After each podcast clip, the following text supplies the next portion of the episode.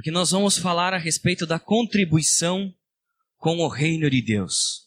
E quando se trata de dinheiro ou de tempo, na nossa cultura isso é bem difícil de, de se tratar, né? Eu acho incrível como, diante dessas duas coisas, o dinheiro e o tempo, sempre que temos alguma necessidade, a gente tira o tempo que nós teríamos com Deus para investir em outra coisa. E também o dinheiro, sempre que talvez do dinheiro que nós deveríamos contribuir com o reino de Deus, a gente contribui com outra coisa. O tempo e o dinheiro a gente sempre retira do que seria mais importante, que seria de Deus. Quando está apertado para fazer alguma coisa em relação ao tempo, a gente deixa de fazer algo que faria para Deus para se dedicar para fazer alguma coisa. Quando a gente está apertado financeiramente, ao invés de contribuir para Deus, a gente faz outra coisa. Isso me faz lembrar de uma piada que eu estava comentando até com algumas pessoas, que diz assim: Era uma vez um menininho que estava indo para a igreja.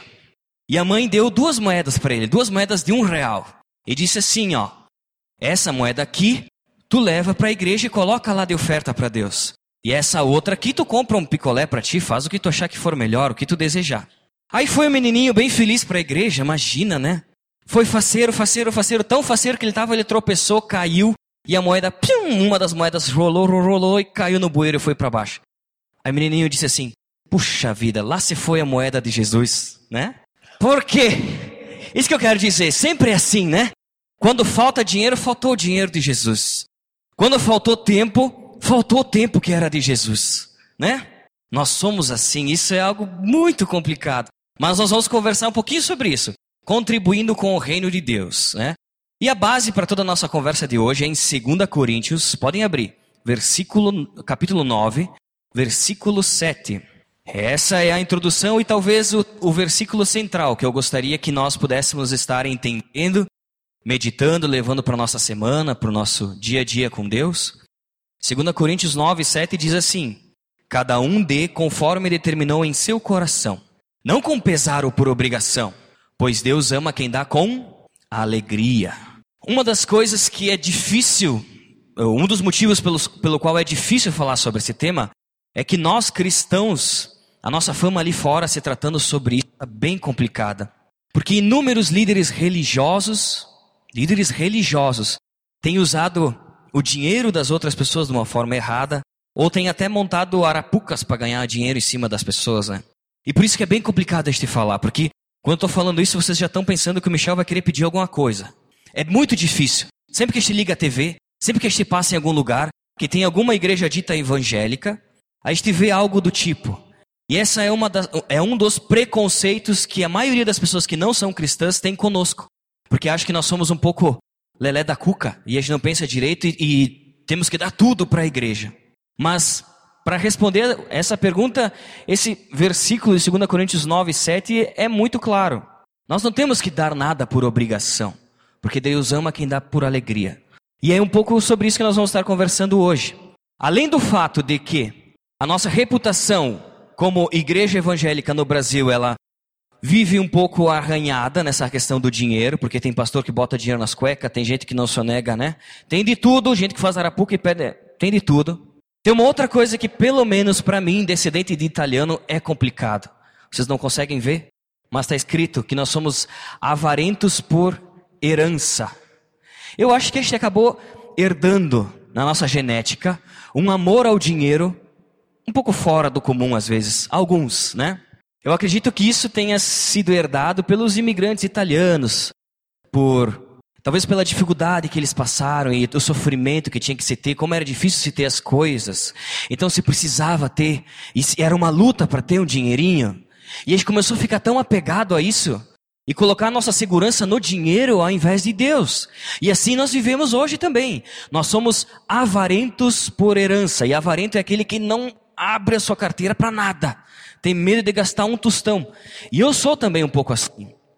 Acho que a gente pode explicar essa questão de ser avarentos, talvez pelo fato de que nossa segurança, na realidade, não está em Deus completamente, mas ela está naquilo que nós temos, no nosso dinheirinho no banco, nas coisas que nós juntamos como patrimônio. E isso nos faz nos sentir um pouco mais confortáveis diante dos problemas da vida.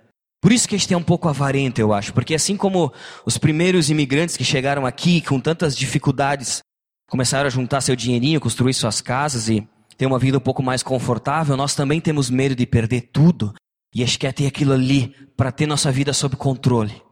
Talvez isso explica o fato que sim, nós vivemos numa região que é avarenta por herança.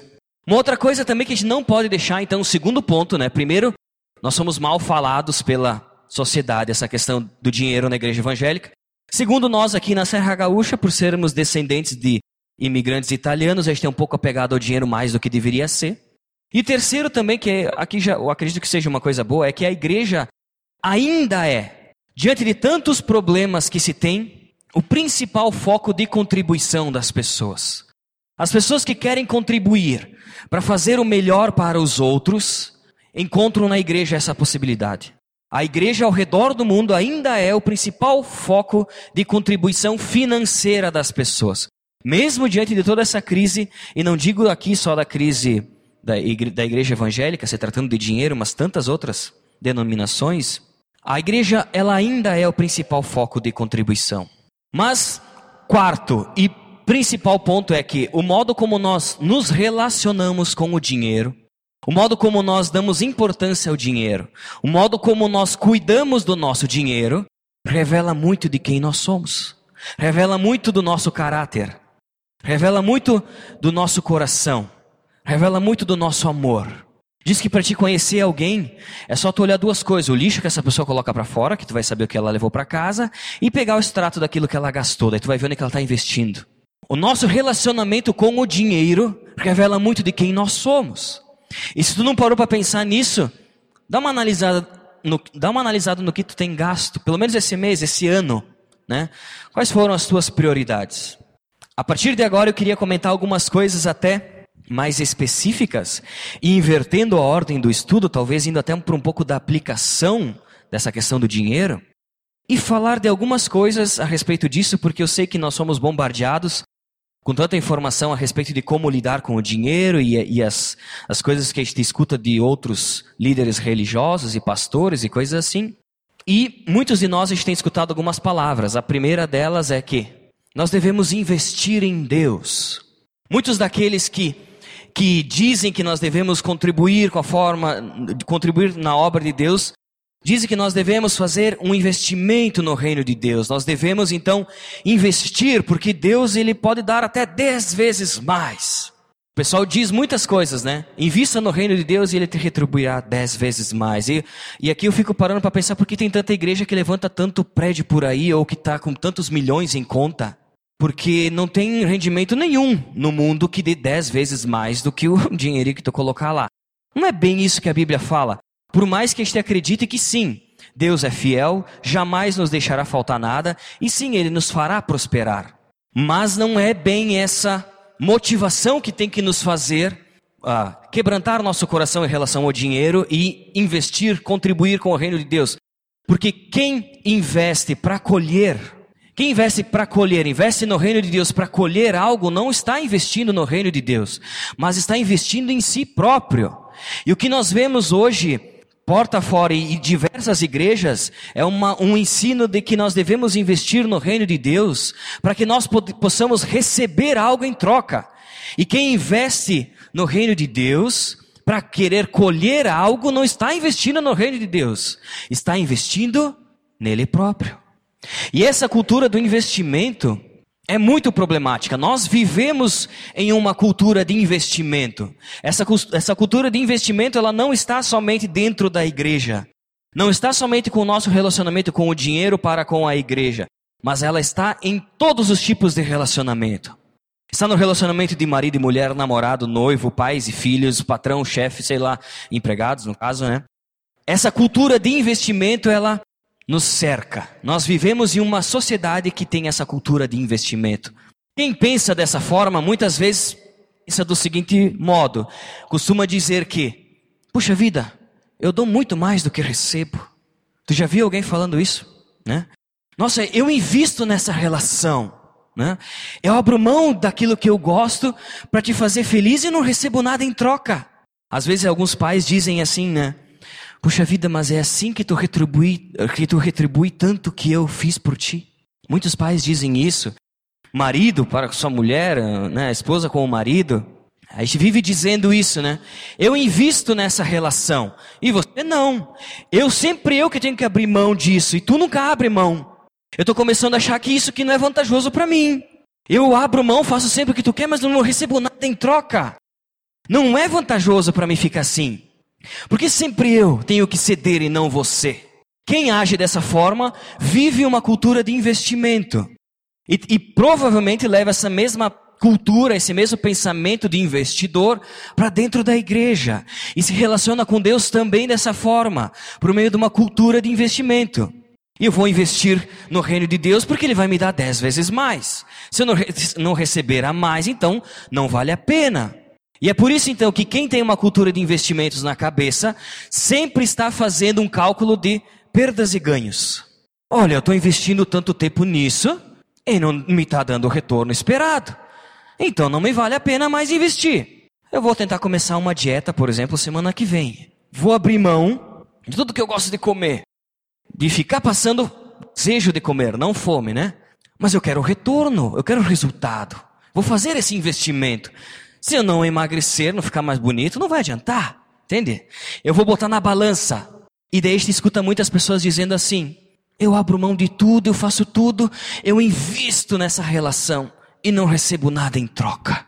Essas são as pessoas que têm uma cultura de investimento e que levam isso até mesmo por relacionamento delas com o dinheiro diante da igreja. Uma pessoa que diz e que age dessa forma, ela diz mais ou menos assim: Eu não estou preocupado com você, eu estou preocupado é com o retorno que eu posso ter a partir de você. E é isso que nós levamos também no nosso relacionamento com Deus. Puxa vida, vou deixar um pouquinho de lado o dinheiro, mas eu vou investir tempo então para trabalhar para Deus no ministério, no, na igreja, aqui na aliança e tal, mas qual que é o retorno que eu vou ter disso? Ah, é só estresse, é só preocupação, eu não vou ter tempo, as pessoas sabem como é que é difícil. Peraí, esse não deve ser o motivo pelo qual eu devo contribuir com o reino de Deus, seja financeiramente ou com o meu tempo, porque quem investe para colher algo não está investindo no reino, não está investindo em Deus, está investindo em si próprio. E Deus ama quem dá com alegria, conforme determinou no seu coração. Um segundo ponto também, diante daquilo que nós vemos muito, muitas pessoas falando sobre essa questão da contribuição financeira, é que nós devemos contribuir por obediência. A Bíblia principalmente no Antigo Testamento, diz várias vezes, até o profeta Malaquias diz que quem não contribui rouba de Deus. Poderá o homem roubar a Deus? Vocês me roubam, diz Deus. Depois a gente vai ler esse trecho. Diz então que a gente tem que obedecer por obediência. Na verdade, eu coloquei entre parênteses porque é quase uma obrigação, né? Então, alguns contribuem no reino de Deus por acharem que querem ter alguma coisa em troca para nos sentir, né? E outros por um, uma obediência que na verdade no fundo do seu coração é co como se fosse uma obrigação, porque alguém que me manda, então eu faço. E daí não parte do meu desejo de contribuir conforme determinei no meu coração e com alegria. Eu faço porque alguém externo a mim diz que eu tenho que fazer. Isso é um grande problema. Isso pode se tornar um grande problema, na verdade, porque com esse desejo de contribuir por obrigação, pode vir em nós um sentimento de merecimento. Porque aquele que cumpre com o seu com a sua tarefa, depois facilmente pode ficar com seu coração inflado e dizer: "Puxa vida, Deus, eu fiz a minha parte. Agora o Senhor faz a sua." Entende? É como se essa pessoa que contribui no reino por obrigação tivesse colocando Deus no lugar do devedor. Muitas vezes é assim. A gente então investe nosso dinheiro ou investe nosso tempo. Não vou dizer nós aqui, mas vou dizer aquilo que a gente escuta lá fora. Pensando em ter um retorno de Deus. É como se a gente colocasse Deus então no lugar do devedor. É Ele que deve para nós, porque nós já fizemos a nossa parte. Agora tu faz a minha, faz para mim, faz a tua. Eu já fiz o que tinha que fazer. Eu já abri minha carteira esse mês. Eu já vim na igreja tantas vezes, eu já fui atrás das pessoas e tal, tal, tal. Agora o Senhor faz para mim. Eu tenho certeza que Deus vai cuidar de nós, mas Ele não faz porque este merece. Senão Jesus não teria nem morrido na cruz. O problema de quem contribui também por obrigação no reino de Deus é que vive uma vida falsa. Vive a obrigação de contribuir. E assim vive uma falsidade, um cristianismo falso, porque não entende o privilégio que é participar do reino de Deus. E eu sei que muitos de nós conhecemos esse privilégio. E eu posso dizer para vocês que quanto mais eu dedico tempo, recursos para Deus, eu vejo Deus cuidando da minha vida. Enquanto eu cuido e abro mão, muitas vezes daquilo que aos meus olhos poderia ser prioridade e coloco Deus como prioridade e as coisas que Ele mostra para mim fazer como prioridade, quando eu me importo com o que está no coração de Deus, eu vejo Ele se importando pelo que o meu coração precisa. Mas isso não tem que vir por obrigação, porque senão é falso, é um cristianismo falso. Às vezes algumas pessoas dizem, né? Eu fiz porque você mandou que eu fizesse. Eu contribuí porque alguém mandou, não porque eu queria. Eu fiz porque você me constrangeu a fazer. Eu estou aqui porque não era o que eu queria fazer mesmo. Eu fiz porque você me disse que faria feliz, mas não é o que eu queria. E daí isso faz faz com que a gente tenha um relacionamento falso com Deus. Então, muito do que é pregado ali fora diante do, do contribuir, eu quis chamar atenção para esses dois pontos, porque sempre que a gente for ligar a TV, na maioria das vezes a gente vai ver isso. Invista e contribua porque Deus vai te dar muito mais. Faça por sinal de obediência. Se você não fizer, será amaldiçoado ou Deus não não vai cuidar de ti. E não é isso que a Bíblia fala. E a partir de agora, a gente vai começar a entrar um pouco mais na Bíblia. E diante desses dois pontos, o investimento e a obediência, que na verdade é a obrigação, a gente pode ver no exemplo de Cristo. Eu gostaria que todo mundo abrisse a Bíblia em João 10. João 10, versículo 17 e 18. E aqui a gente pode entender então que forma Deus, que forma Jesus, perdão, agiu, principalmente diante disso, diante de um investimento, de uma contribuição. Esse deve ser o nosso exemplo.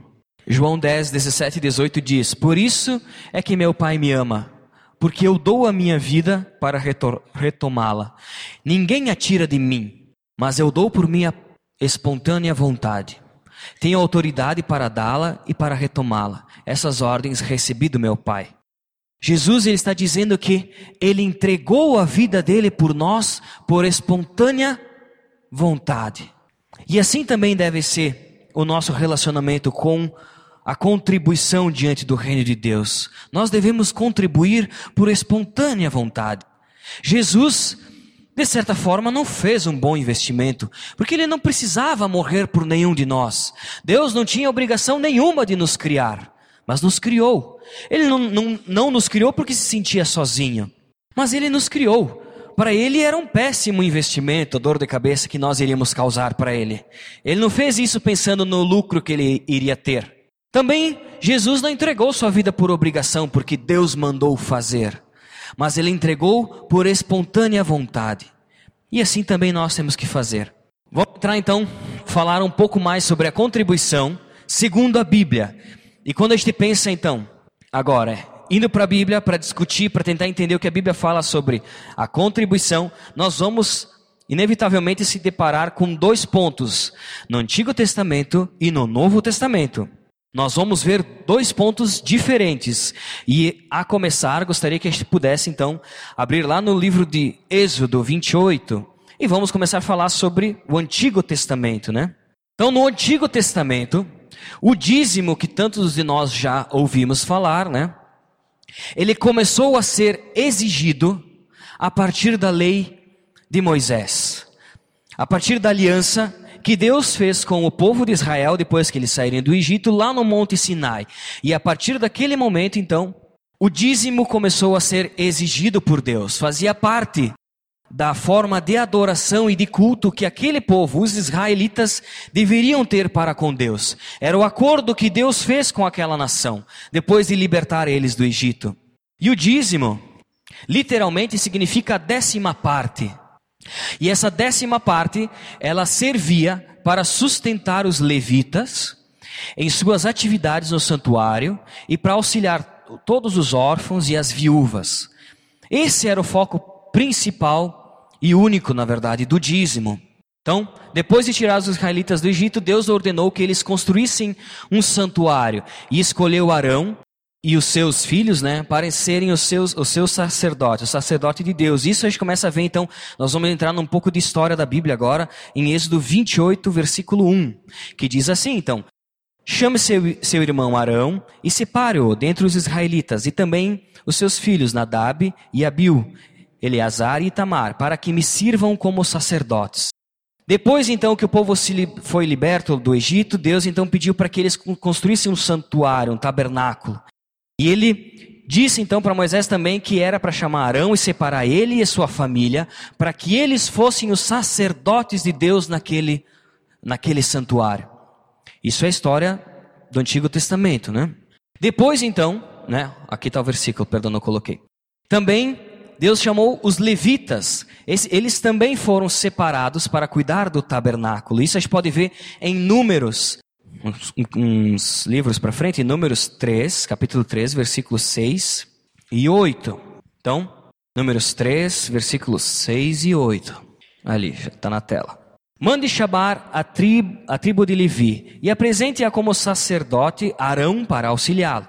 Eles cuidarão das obrigações próprias da terra, da tenda, perdão, do encontro, fazendo o serviço do tabernáculo, para Arão e para toda a comunidade. Tomarão conta de todos os utensílios da terra do encontro, cumprindo as obrigações dos israelitas no serviço do tabernáculo. Então, Arão era o sacerdote que cuidava. Ele era o sacerdote diante de Deus que representava o povo. E Deus também pediu para que se separasse a tribo de Levi. A tribo de Levi era, era uma das, das doze tribos de Israel que se formaram, são os filhos de Jacó. E Jacó era neto de Abraão, doze filhos, doze tribos, um era Levi, e daí veio uma dessas tribos, uma linhagem, os levitas, e essa tribo então era responsável por cuidar de todos os utensílios da tenda do encontro e cumprir com todas as obrigações dos israelitas no serviço do tabernáculo. Vamos mais alguns versículos para frente, né? Agora a gente vai entender um pouquinho melhor. Em Números 18, versículo 20 até o 24 que acontece é que, tanto Arão como seus familiares, e assim como a tribo de Levi, que era uma das doze tribos de Israel, elas deveriam servir nesse santuário, nesse tabernáculo, integralmente, e assim não teriam condições de plantar, de viver, de ter seu próprio sustento. E por isso que Deus instituiu então o dízimo, e agora a gente vai estar lendo, né? Disse ainda o Senhor a Arão: você não terá herança na terra deles, nem terá porção entre eles. Eu sou a sua porção e a sua herança entre os israelitas. Ou seja, Arão não, não seria mais como os outros que trabalharia para ter seus jumentinhos, sua família, coisa e tal, coisa e tal. Deus era a própria herança de Abraão. E ele disse: Tu não vai participar da herança, da herança da terra como eles. Eu sou a tua porção e a tua herança. Dou aos levitas também, então, que os levitas era a tribo escolhida para, junto com Abraão, exercer dentro da tenda do encontro, né? Dou aos levitas todos os dízimos em Israel, como retribuição pelo trabalho que fazem ao servirem na tenda do encontro. De agora em diante, os israelitas não poderão aproximar-se da tenda do encontro. Caso contrário, sofrerão as consequências do seu pecado e morrerão. É dever dos levitas fazer o trabalho na tenda do encontro e assumir a responsabilidade pelas ofensas contra ela. Esse é um decreto perpétuo pelas suas gerações. Eles não receberão herança alguma entre os israelitas. Ele está falando dos levitas, né? Em vez disso, dou como herança aos levitas o dízimo, os dízimos que os israelitas apresentarem como contribuição ao Senhor. É por isso que eu disse que eles não teriam herança alguma entre os israelitas. Só para deixar claro um pouco, por mais que a gente tenha que entender um pouquinho da história no Antigo Testamento e sobre os israelitas e tudo que estava acontecendo ali. Então, Jacó, que era neto de Abraão, teve doze filhos. Dentro desses doze filhos tinha Levi. E dali surgiu a tribo de Levi. E essa tribo, então, no momento depois que, que Deus libertou todo o povo do, da escravidão no Egito, ele pediu para que Arão e o pessoal construíssem então um tabernáculo. E disse que Arão seria o sacerdote. Ele que representaria o povo diante de Deus. E escolheu uma tribo das doze, a tribo de Levi, para que auxiliasse Arão e que, pra, e que cuidasse de todo o tabernáculo. Essa tribo então não teria como trabalhar para se sustentar. Por isso que Deus determinou que todas as outras onze tribos dessem 10% dos seus ganhos para o sustento da tribo de Levi, que servia, e para Arão, porque eles se dedicavam no, no sacerdócio diante de Deus. Por isso que, e é dessa forma que surgiu o dízimo na, na Bíblia. Deu para entender um pouquinho? Ficou claro? Então o dízimo, na verdade, foi dessa forma, para o sustento do pessoal que se dedicou integralmente para cuidar do tabernáculo. Além disso, a gente pode ver em Deuteronômio 14, 28, uma outra parte muito importante, gostaria que a gente pudesse estar abrindo. Deuteronômio 14, 28 e 29, que diz assim: Ao final de cada três anos, tragam todos os dízimos da colheita do terceiro ano e armazenem-os em sua própria cidade, para que os levitas não, para que os, que os levitas não possuem propriedade nem herança, e os estrangeiros, os órfãos e as viúvas que vivem na sua cidade venham comer e saciar-se, para que o Senhor, o seu Deus, o abençoe em todo o trabalho das suas mãos. Então, os dízimos serviam para o sustento dos levitas, e vamos colocar também para os sacerdotes ali, que era família de Arão, e também para o cuidado de todos os estrangeiros, dos órfãos e das viúvas. Por isso que cada uma das onze tribos deveria então destinar 10% de tudo que eles possuíam, de tudo aquilo que eles criavam, para o sustento desse pessoal ali. O que aconteceu mais para frente na Bíblia é que esse povo, então, eles come começaram a chantagear. E ao invés de entregar as coisas os 10%, não estavam entregando direitinho os 10% que Deus tinha pedido. Ao invés de entregar um animalzinho bonitinho, perfeito, não estavam entregando um animalzinho bonitinho, perfeito. Estavam entregando aquele animal coxo, que mancava, que não era mais bonito. Começaram a então ficar gananciosos diante do que tinham. Até que chegou num ponto que a gente pode ler agora em Malaquias, capítulo 3, versículos 7 e 11. E aqui a gente pode ver um dos focos principais da história do povo de Israel, que foi marcado pela desobediência. É muito simples. Deus pediu para que eles destinassem 10% de tudo aquilo que eles tinham para o sustento daquele pessoal que não poderia trabalhar então assim, né, no campo e tal, mas que estava servindo a Deus e levando todas as ofertas das outras tribos diante de Deus para que estivessem perdão, né? Mas como sempre os israelitas, esse pessoal gostava de uma desobediência que está louco. Então começaram a roubar a Deus de certa forma. E ao invés de cumprir como Deus tinha determinado, começaram a fazer diferente e até mesmo a não entregar mais os dízimos e as ofertas. E ali então Deus fala para o povo através do profeta Malaquias, e a gente pode ler isso do capítulo 3, versículo 7 e 11. Diz assim: Desde o tempo dos seus antepassados, vocês se desviaram dos meus decretos e não os obedeceram. Vocês lembram como Deus, até mesmo mandando maná, o alimento que caía do céu, o povo ainda mesmo assim fazia bezerro de ouro, de ouro para adorar outros deuses ao invés de adorar o mesmo Deus. E daí Deus ele começa falando isso, que desde o tempo dos seus antepassados vocês se desviaram dos meus decretos e não os obedeceram. E ele diz assim: voltem para mim e eu voltarei para vocês. Deus diz isso porque o povo estava reclamando que todos os outros na região estavam prosperando mas que eles estavam ficando para trás. E o povo diz, e Deus diz para o povo: vocês estão ficando para trás porque vocês não me obedecem. Vocês não andam como eu disse que deveria andar. Se voltem para mim, me obedeçam, andem comigo, eu tenho melhor para vocês. E assim eu me voltarei para vocês, diz o Senhor dos Exércitos. Mas vocês perguntam: como voltaremos? Pode um homem roubar a Deus? Contudo, vocês estão me roubando diz Deus, né? E ainda pergunto, mas como é que nós te roubamos? E aqui também dá para gente pegar um pouquinho para nós. Muitas vezes alguém chega para o Michel e diz, bah, Michel, tu tem que mudar nessa área aí, né? Digo, mas como mudar nessa área? De que jeito? Né? Estou fazendo tudo certo. Como posso desagradar a ti, ó Deus, se eu faço tudo certo? Não é verdade, né? Não é verdade. Nós também somos desobedientes. E aquele povo era cínico ainda por cima. Como que nós te roubamos, né?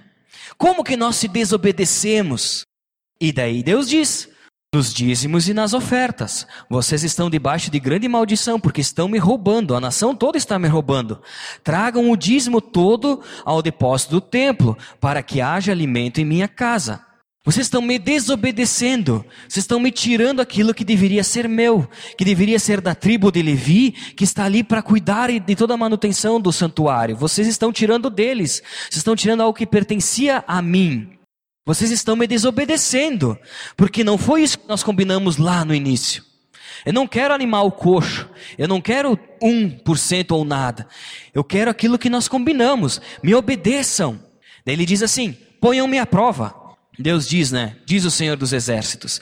E vejam se não vou abrir as comportas dos céus e derramar sobre vocês tamanhas bênçãos que nem terão onde guardá-las. Impedirei que as pragas devorem suas colheitas e as videiras nos campos não perderão o seu fruto, diz o Senhor dos Exércitos. E eu acredito que isso ainda continua para nós no sentido que nós muitas vezes desobedecemos a Deus, da mesma forma que o pessoal lá atrás desobedecia nessa questão do dízimo e nas ofertas. Mas nós continuamos desobedecendo a Deus de, inúmeras formas. E Deus diz: me obedeçam, façam aquilo que eu estou pedindo para vocês fazer.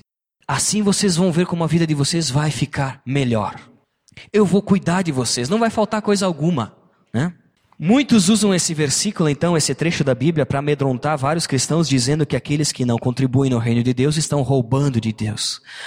Mas o centro de toda essa passagem é a desobediência do povo. E assim também somos nós, né? Desobedecemos em várias áreas. Nesse caso, o pessoal estava desobedecendo também diante da, das ofertas que deveriam dar para o sustento de quem servia no tabernáculo, né? Então o foco desse trecho não é somente o dízimo, mas sim a desobediência, a desobediência desse povo. E muitos de nós, eu acho que a gente ainda tem dificuldade de obedecer a Deus completamente. Mas eu acredito que sim, também. Também Deus fala para nós hoje que me obedeçam, deixa que eu cuide da vida de vocês, façam aquilo que eu tenho para vocês e assim a vida de vocês ficará melhor, né? Não tem nada pior do que viver nas consequências do pecado. E também não tem nada melhor do que viver aquilo que Deus tem planejado para nós. Talvez seja algum diálogo que de alguma forma Deus esteja falando conosco, né? Mas e no Novo Testamento? Como é que funciona isso? O foco então do dízimo no Antigo Testamento era para o sustento dos levitas, da família de Arão, e também para os órfãos, para as viúvas, para os estrangeiros que estavam por lá, para o sustento desse pessoal.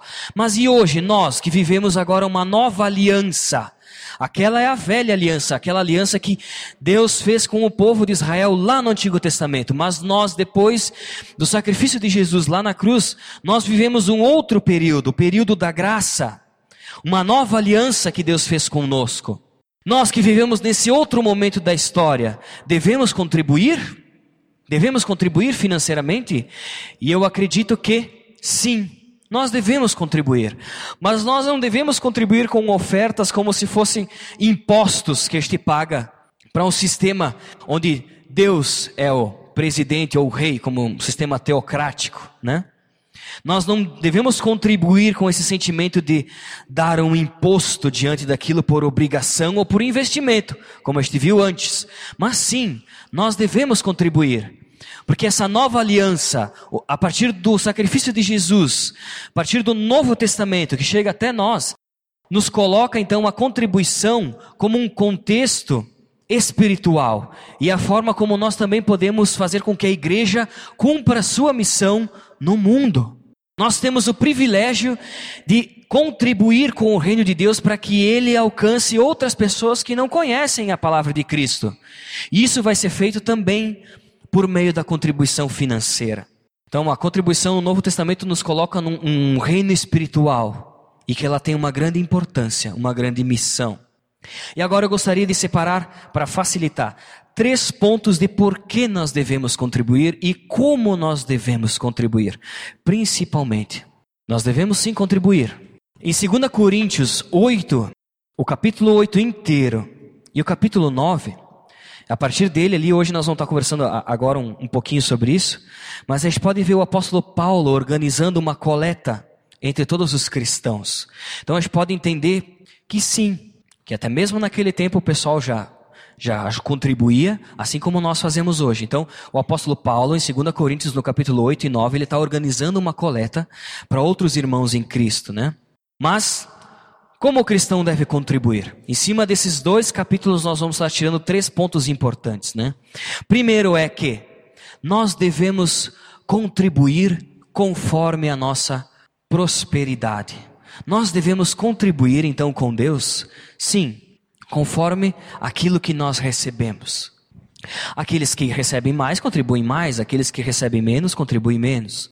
Mas cada um deve contribuir com sua prosperidade. E a gente vê isso em 1 Coríntios, vamos voltar, eu deixei esses dois capítulos para vocês, deixa o dedinho aí. Vamos para 1 Coríntios, capítulo 16, versículo 1 e 2. Ali então a gente vai ver essa esse ponto, né, que diz assim, ó, 1 Coríntios 16, 1 e 2. Quanto à coleta para o povo de Deus, façam como ordenei as igrejas da Galácia. No primeiro dia da semana, cada um de vocês separe uma quantia, de acordo com a sua renda, reservando para que não seja preciso fazer coletas quando eu chegar. Então aqui deixa bem claro que quando a gente for contribuir, nós devemos contribuir conforme a nossa renda, conforme aquilo que Deus nos dá, diante daquilo que é possível para nós, não diante de algo que nos é imposto. Volte para lá onde vocês deixaram o dedinho, em 2 Coríntios 8, 12, naquele trecho então que o apóstolo Paulo está solicitando o pessoal né, a fazer aquela coleta para os outros irmãos em Cristo, também diz assim, 2 Coríntios 8, 12. Porque se a prontidão se há prontidão, a contribuição é aceitável de acordo com aquilo que alguém tem e não de acordo com o que não tem. Primeiro ponto, então, de como nós devemos contribuir, já que nós entendemos que, sim, a contribuição é uma das formas que Deus utiliza para que o seu reino cresça. O primeiro ponto de como nós devemos contribuir é de acordo com a nossa prosperidade. Nós temos que contribuir com aquilo que nós podemos, não com aquilo que nós não podemos fazer. Deve ser um prazer para nós contribuir e não um peso. Mas sim, nós devemos contribuir. O segundo ponto é que nós devemos contribuir com amor e com sinceridade. Isso também vê nesse mesmo trecho de 2 Coríntios 8, mas lá no versículo 8 e 9. Pode pular para lá. Diz assim: Não lhe estou dando uma ordem, mas quero verificar a sinceridade do, do amor de vocês comparando-o com a dedicação dos outros. Pois vocês conhecem a graça do nosso Senhor Jesus Cristo, que, sendo rico, se fez pobre por amor de vocês, e por meio da sua pobreza vocês se tornaram, se, tor se tornassem ricos. Então ele diz assim, que ele quer verificar a sinceridade, sinceridade do nosso amor, daquilo que há em nós. Nós devemos sim contribuir, mas devemos contribuir com amor e com sinceridade. Não temos que contribuir então por investimento, por querer algo em troca. Nós não temos que investir em contribuir por obrigação e por uma falsidade, mas, mas nós devemos contribuir então, primeiro, de acordo com aquilo que Deus nos dá, não de acordo com aquilo que Deus não nos dá e aquilo que a gente não pode. Nós temos que contribuir então não por obrigação ou por querer algo em troca, mas nós devemos contribuir com amor e sinceridade. E o último ponto que nós vemos nesses dois trechos do capítulo 8 e 9, falando, Paulo falando para os irmãos a respeito da contribuição, a gente vê um terceiro e último ponto muito importante, é que nós devemos contribuir conforme o nosso coração e com alegria. E isso a gente vê no versículo que nós lemos, no primeiro versículo que nós lemos hoje, né? Que diz assim: Cada um dê conforme determinou em seu coração, não com pesar ou por obrigação pois Deus ama quem dá com alegria. Nós não devemos contribuir então só com 10%, seguindo um ritual assim como era no Antigo Testamento. Nós devemos contribuir de acordo com aquilo que o nosso coração nos dá paz para contribuir. Talvez para alguns vai ser mais do que 10%. Eu conheço pessoas que contribuem muito mais do que 10%. Agora, para outros vai ser muito menos que 10%. O fato é que 10% para nós não é obrigação. Aquilo que o pessoal diz do dízimo, de marcar os 10% daquilo que a gente ganha, não é o que a Bíblia nos diz. Nós temos que contribuir de acordo com aquilo que nós temos. Nós temos que contribuir com amor e com sinceridade, e conforme a gente determinar no nosso coração, com alegria de fazer isso, e não por querer pagar uma taxa no reino de Deus Que nem eu comentei, tem gente que vive com 10% da sua renda, porque recebe tanto dinheiro e tanto dinheiro de Deus. Deus abençoa essa, forma de, essa pessoa de tal forma que ela pode viver tranquilamente com 10% e contribui com todo o resto. Tem gente que é assim. Tem gente que contribui muito menos. Tem gente que contribui, às vezes vai faltando. Mas o fato é que nós devemos contribuir com uma certa regularidade, com frequência, mas principalmente com uma alegria, conforme nós determinarmos no nosso coração. E essa questão dos 10%, de novo, não são obrigatórios, mas também é uma, uma medida que Deus pediu no Antigo Testamento e que ainda pode funcionar, se for algo que transmita paz no seu coração, se for conforme o teu coração determinou, pode fazer. O importante é que a contribuição tem que ser feita com alegria e não com o nosso coração pesado, né? Os 10% continuam sendo uma boa medida, mas não são mais uma obrigação. Nós não temos que pagar um boleto de 10%, entende? E onde que essa contribuição, pelo menos aqui na aliança, ela é investida? Da mesma forma como no Antigo Testamento toda a contribuição ela era revertida para as pessoas que serviam a Deus, para as pessoas que os órfãos e as viúvas e os estrangeiros que chegavam lá e que precisavam. Da mesma forma hoje também nós destinamos toda a contribuição para o reino de Deus. Vocês podem ter um resumo lá no mural para entender direitinho onde que está sendo investido o dinheiro. E sim, o dinheiro está sendo investido para cuidar do local que nós nos encontramos. Nós precisamos do local. E hoje não tem como, ninguém vai nos abrir as portas se for de graça. Infelizmente, o mundo é assim. Então, o dinheiro serve para isso. Se nós não tivéssemos contribuição aqui dentro, nós não teríamos nem luz, nem um ventilador. Se pessoas não contribuíssem, nós não teríamos nem uma cadeira, um microfone, não teríamos nada. A contribuição serve para isso. Para que a obra de Deus também aconteça, que a gente tenha um pequeno local para se encontrar mas também serve para que o reino de Deus cresça. E para isso, até aqui na aliança, se não me, acho que o Duda falou um tempo, uns dois estudos atrás, lembrou desse fato de nós que estamos contribuindo com um missionário, o Tiago Vergani, da Aliança de Caxias, que está em outro lugar do mundo levando o evangelho. O dinheiro que muitas pessoas aqui contribuem na caixinha que fica lá atrás, também auxilia pessoas que estão lá do outro lado do mundo levando o evangelho. O dinheiro que muitas vezes as pessoas também contribuem aqui vai para tantos outros ministérios e associações que precisam. Uma delas é o Pra Vida, que cuida de pessoas que dependentes, né? Químicos. É só vocês olharem ali e se quiserem saber um pouquinho mais sobre aonde que o dinheiro está indo, eu tenho certeza que vocês podem conversar com qualquer pessoa da, da liderança, principalmente com o Adelar. O fato é que nós cristãos precisamos contribuir. Porque sim, arregaçando as mangas a gente consegue fazer muita coisa e as mais importantes até. Mas precisamos também do recurso financeiro para o reino de Deus. E aqui na, na, aliança, aqui em Bento Gonçalves, pelo menos, muitas vezes a gente fica com receio até de falar sobre isso. Ninguém quer pedir nada para ninguém, né?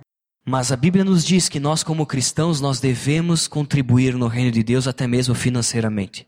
E daí eu pergunto para vocês, como é que está o relacionamento de vocês com o dinheiro com o tempo, diante de, da contribuição para Deus? Será que a gente se coloca como aquele menininho no início que perdeu a moeda, que caiu no bueiro e disse: Você foi lá o dinheiro de Deus?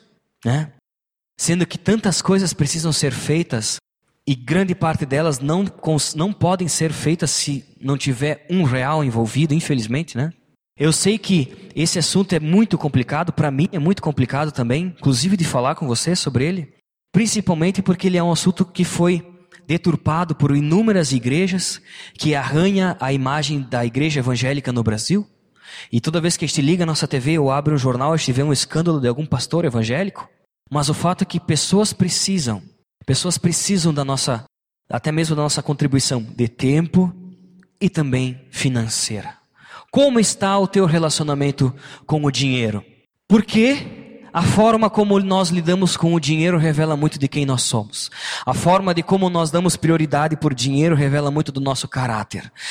Aonde nós investimos o nosso dinheiro investe, uh, reflete aonde está o nosso coração. Meu desejo é que cada um de nós possa ter um propósito de cumprir um, um, um, um desejo e uma alegria do coração de investir o tempo, mas também de investir até mesmo algo financeiramente da sua renda no reino de Deus. Para que assim Deus possa fazer aquilo que Ele gostaria que nós fizéssemos aqui em Bento como aliança bíblica, né? E que nós possamos também servir a Deus financeiramente como uma forma de adoração. Porque uma das coisas que eu fiquei refletindo essa semana diante desse tema é que eu tenho certeza que todos nós, não tiro nenhuma pessoa, todos nós aqui temos muito mais do que nós precisamos para viver. Eu tenho certeza que Deus jamais deixou faltar, faltar algo, jamais faltará. Inclusive, Ele tem nos dado muito mais do que este precisa para viver. Vamos abaixar nossa cabeça e abrir o nosso coração diante de Deus, diante desse assunto tão complicado e muitas vezes até mesmo pesado. Mas é que diante desses versículos e depois de entender toda essa história da contribuição, do dízimo no Antigo Testamento, e das ofertas, da contribuição com o reino de Deus a partir do Novo Testamento, dessa nova aliança que nós vivemos, nós não podemos ficar indiferentes. Que realmente cada um de nós possa ter o compromisso de contribuir com o reino de Deus com alegria e de determinar algo no seu coração, e não deixar passar, e de se dedicar para a obra de Cristo, porque assim como nós somos salvos e e temos o privilégio de estarmos aqui e de conhecer a Deus, tantas outras pessoas também precisam conhecer a Cristo. E elas vão conhecer também de um modo talvez mais eficaz ou não, mas vão conhecer até mesmo por meio da nossa contribuição no reino de Deus. Pai, em primeiro lugar eu quero te agradecer, porque eu tenho certeza que todos nós aqui na Aliança Bíblica em Bento Gonçalves temos muito mais do que nós precisamos para sobreviver. A tua palavra nos diz que nunca faltará nada para nós, que nós devemos buscar primeiramente o teu reino e todas as outras coisas nos serão acrescentadas. E nós te louvamos porque tu tens sido um Deus fiel e apesar dessa crise, até mesmo financeira no nosso país, na nossa região, não tem faltado nada para nós. Tu tens suprido todas as nossas necessidades Tu tens suprido as necessidades de cada família que está aqui. Tu tens suprido as necessidades dessa igreja, Pai. E eu te agradeço por isso, porque nós realmente temos muito mais do que nós precisamos. Eu te peço perdão, Pai, porque eu sei que o nosso coração ele é avarento e por muitas vezes ele dá um valor muito maior ao dinheiro do que aquilo que está no teu coração. Muitas vezes nós depositamos, Pai, a nossa segurança naquilo que nós temos, na quantia que nós temos no banco, e não depositamos, Pai, a nossa vida e toda a nossa segurança nas tuas mãos, sabendo que o Senhor está nos cuidando. Pai, eu sei que aquilo que o Senhor nos pede não é algo longe daquilo que nós podemos fazer, porque tudo aquilo que nós temos, Senhor, foi dado por Ti. Não tem nada que nós possuímos aqui na terra, Pai, que não foi entregue por Ti. Se nós temos hoje um local para morar, o que comer, o que se vestir, tudo isso foi entregue por ti. E o Senhor nos pede que este devolva um pouquinho daquilo que o Senhor já nos deu, para que isso possa ser investido no teu reino, Senhor. E que assim a tua palavra chegue a tantas outras pessoas que precisam ouvir de ti, assim como nós ouvimos um dia. Pai, eu te louvo por isso. Te louvo porque nós não temos nada, nós não temos mérito algum. Tudo aquilo que nós possuímos, o nosso trabalho, o nosso conhecimento, tudo isso vem de ti. E nós te agradecemos por isso. Nós te pedimos perdão, Pai, por todas as vezes que nós temos falhado em colocar a tua vontade acima de qualquer coisa. Colocar o dinheiro, Pai, colocar o nosso conforto, colocar a nossa segurança diante daquilo que importa no teu coração, Pai. Que realmente tu nos ensine a partir de agora a contribuir a ti, seja por meio do nosso dinheiro financeiramente, mas também seja até mesmo por meio do nosso tempo, porque hoje na nossa sociedade essas são as coisas mais importantes, Pai, o nosso tempo e o nosso dinheiro. Que o Senhor nos ensine a contribuir com isso para Ti, que nós possamos Te servir assim, em adoração, entregando aquilo que para nós é tão valioso, mas retribuindo a Ti, Te agradecendo principalmente por tudo aquilo que o Senhor tem nos dado. Não nos deixe faltar, Pai, mas sim, faça com que esse compromisso em nós, no nosso coração, e nos ensina, Pai, a, a ter um coração alegre, e que nós possamos contribuir para o teu reino de uma forma que te agrade e que não seja um pesar, Pai. Obrigado por esse privilégio que é participar da tua obra, te conhecer e poder contribuir um pouco com tudo aquilo que o Senhor já tem nos dado, Senhor. Nós te louvamos e te agradecemos em nome de Jesus. Amém.